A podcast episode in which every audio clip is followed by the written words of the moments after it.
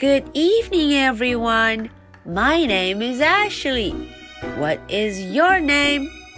Today is Wednesday, May the 15th. Are you ready for tonight's story? Let's do it. Thinks like a pig.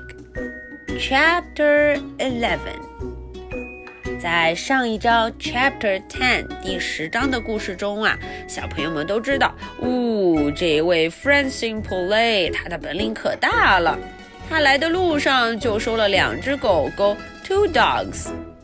今天他可能要跟 Mercy，哎，他的主人打个照面。我也不知道他们又会发生什么事呢。All right, so let's go and check. Chapter 11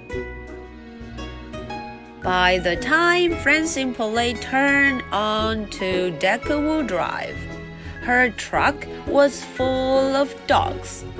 Oh, 哦，Francine Poulet 到达现场的时候啊，她的卡车 truck，她的卡车上已经装满了狗狗。嗯，full of dogs，全都是狗狗 dogs。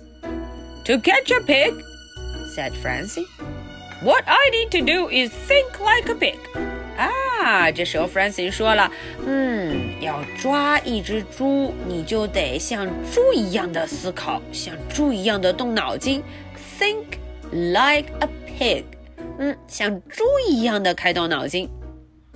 The dogs in the back of the truck howled. 哦，狗狗啊，在它的这个卡车后头嗷嗷的叫了起来。Think like a pig, think like a pig, said Francine Poullet，Francine Poulet 一直对自己说这句话：Think like a pig。嗯，要像猪一样的想，像猪一样的动脑筋。She saw a man and a woman running down the street.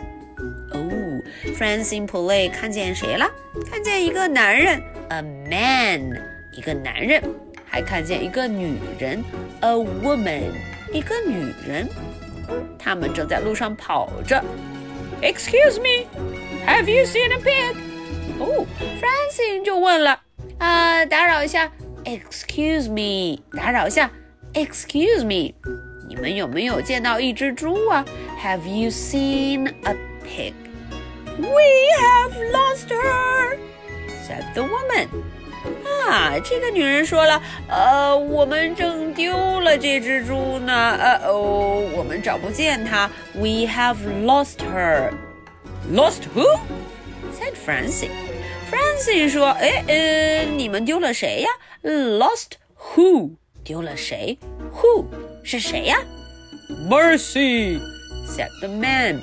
Our darling, our dear, she is in great danger. 嗯，这个时候啊，那个男人说话了。哦，我们丢的这只猪叫做 Mercy，它是我们的宝贝，our darling, our dear。嗯，它现在非常危险，she is in great danger，危险，danger。An unmentionable horror approaches said the woman. 啊，这个女人说了，呃，有可怕的事情要发生了。An unmentionable horror? said Francine Poulet. Francine Poulet 说，呃，是什么事情？嗯，什么事情这么可怕吗？Exactly, said the man. 啊，这个男人说，对对对，就是很可怕。All right then, said Francine. Thank you very much. 啊，他对他们俩呀道了谢，Thank you very much. She rolled up her window. 她就咕咕咕咕咕把窗户摇了上来，rolled up her window. 她的窗户 window. You are on your own here, Francie. Francie 对自己说：“啊，你只能靠自己了。You are on your own。嗯，靠自己吧。” The locals are as crazy as loons. 哦，他说这里的人啊，都像疯了似的。呃哦，好像不大正常。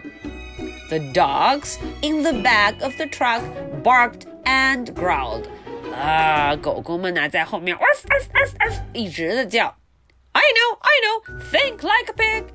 Francine told them. 嗯，Francine 说：“好的，好的，我知道了。要像猪一样的思考，像猪一样的动脑筋。Think like a pig. Okay, so that is the end for chapter 11. Now, are you ready to get my two questions? Question number one Why did Francine Poulet say that they are crazy? Eh, 哎，为什么 Mr. 跟 Mrs. Watson 会给 Francine Poulet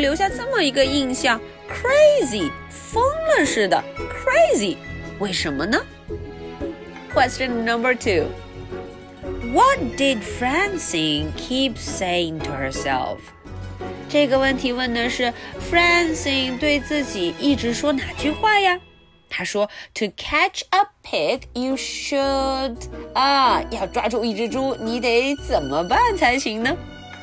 right, so this is the story for Wednesday, May the 15th. My name is Ashley.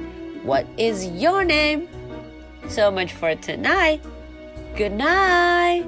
Bye.